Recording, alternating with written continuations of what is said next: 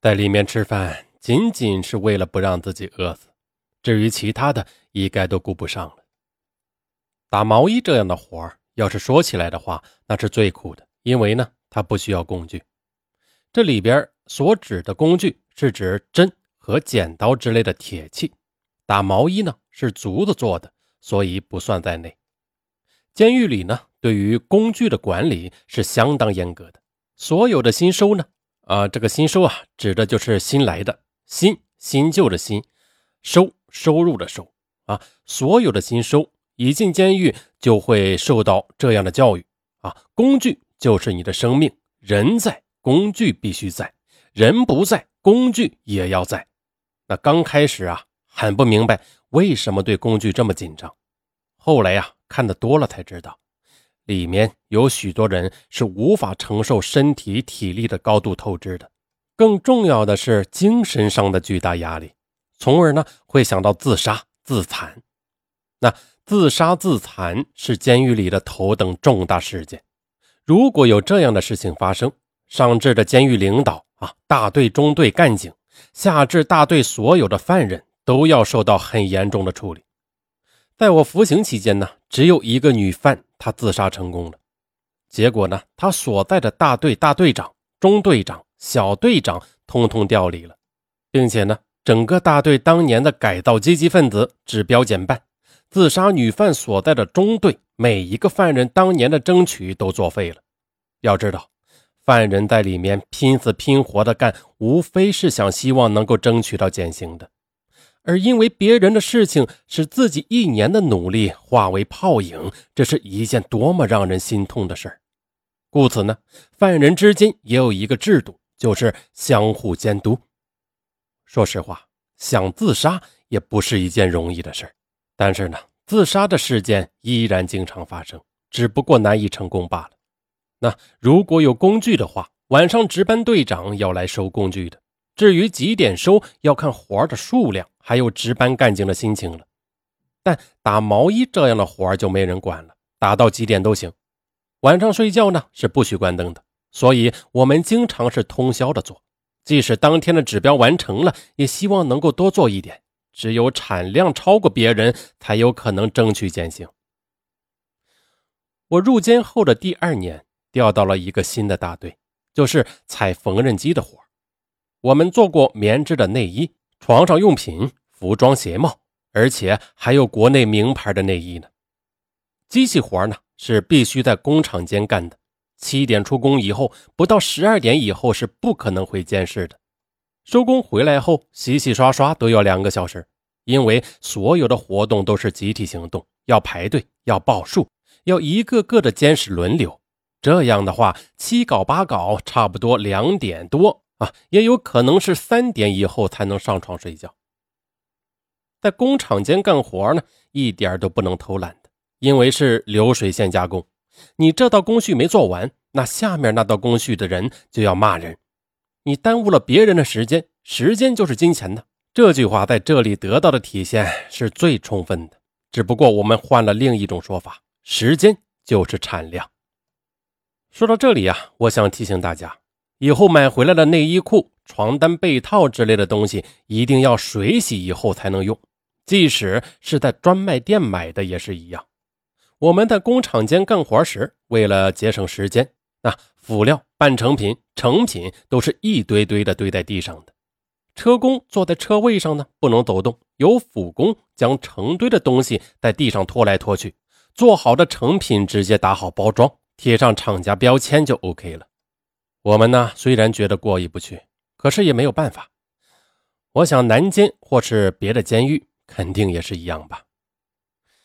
监狱里的干警呢，也有男的，但是比较少数。但他们是不可以进监区的，也不直接和犯人接触啊。也有纪委的或是教育科的男干警需要找犯人谈话，那这种时候都是由犯人的主管干警带着去的，会有专门的谈话室。男干警是不可能进女犯的生活区。有些监犯的管理还是比较文明的。我在大城市吃官司，所以呢要好一些。听里边一些累惯犯说起小地方啊，那里的监狱才是更可怕的。起码呢，我待的这个监狱没有干警打犯人的现象，同犯之间呢打架的也不是很多，像香港电影里边演的那些牢头啊、狱霸也是没有的。当然了，犯人欺负犯人的事情那是屡见不鲜的，只是没有那么猖狂而已。监狱里面干警并不是很多，一个小队长一般要带三十到四十几个犯人，这就叫。主管干警，他呢，他会在所在的犯人里边挑选有能力的犯人来担任一些职务。这些犯人呢，通称为四犯。四犯分四种：管纪律的、管生产的、管生活的、管学习的。里边的犯人同样分为很多等级。一般来说，经济犯是最高等级了，但是呢，经济犯不是很多。那四犯的职务大部分是由经济犯来担任的，但管劳动的四犯就很少由经济犯来担任了。我想，这或许是因为经济犯的动手能力不是很强的缘故吧。那管劳动的四犯呢，基本都是由盗窃犯来担任的。我在一中队做市长的时候，曾经有一个新收啊，那是财大毕业的，他呢当时分在我们的监室。因为他是读书人，当时我不免就有了一些惺惺相惜的同情，很是照顾他。然而，在监狱里最叫响的就是干活，我们呢叫劳役。无论我怎么手把手的教他，他都是全监室甚至是全小组劳役最慢的一个。当天的指标，只要有一个人没有完成，那全房间的人都不能睡，因为呢，第二天一开封，那生产次犯就要来收活。他天天拖着大家的后腿，别人呢看在我这个市长对他很好的份上，敢怒又不敢言。最后啊，有一天晚上已经三点钟了，大家还在帮他干活。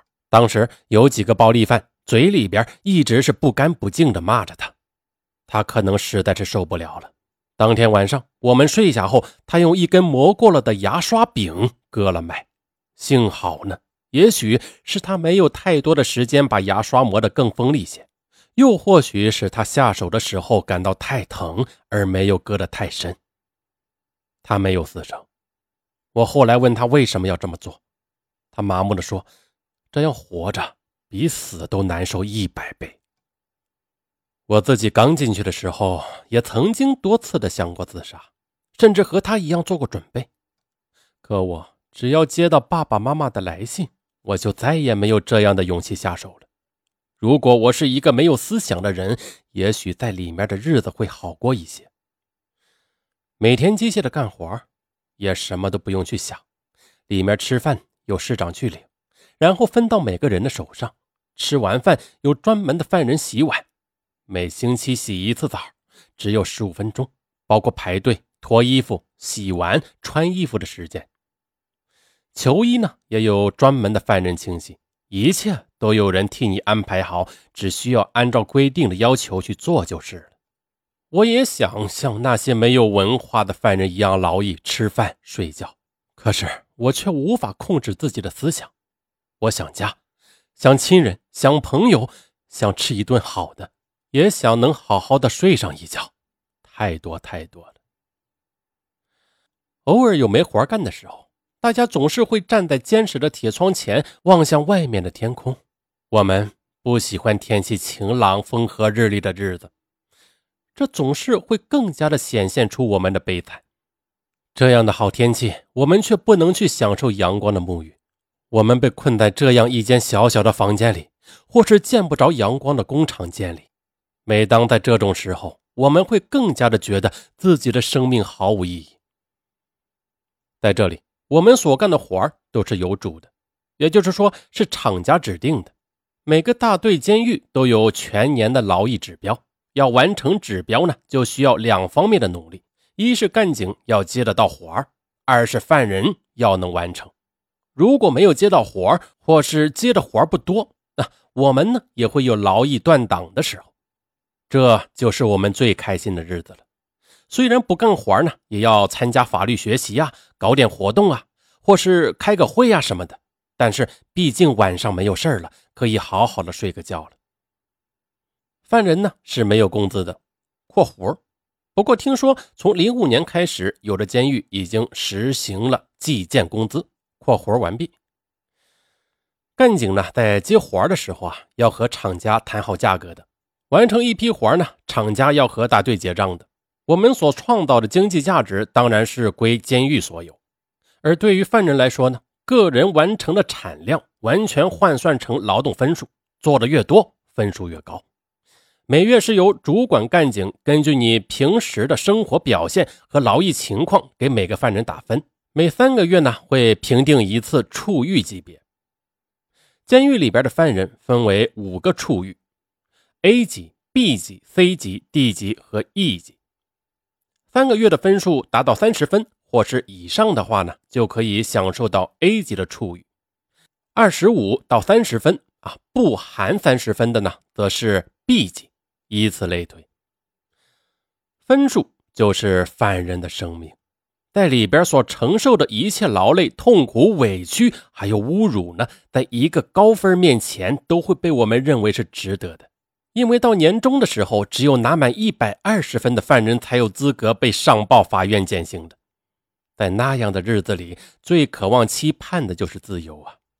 想要一条小小的路，能让我们早一天拥抱自由，即便是累死、苦死，也不会有人说不愿意的。为了这早一天。我们把自己变成了机器，为了这早一天，我们可以放弃做人的尊严，一切就是为了早一天的见到自己的亲人，早一天的呼吸自由的空气啊！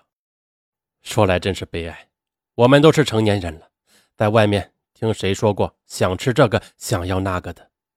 我以前自由的时候，因为是单身，年轻又拿着高薪，下了班呢就和一帮同学朋友们在外面吃饭。真的是没什么没吃过的，可是进了监狱以后，才真的感觉到吃对一个人的诱惑实在是太大了。那种对吃的东西的渴望，也是我这一生都不会忘记的体验。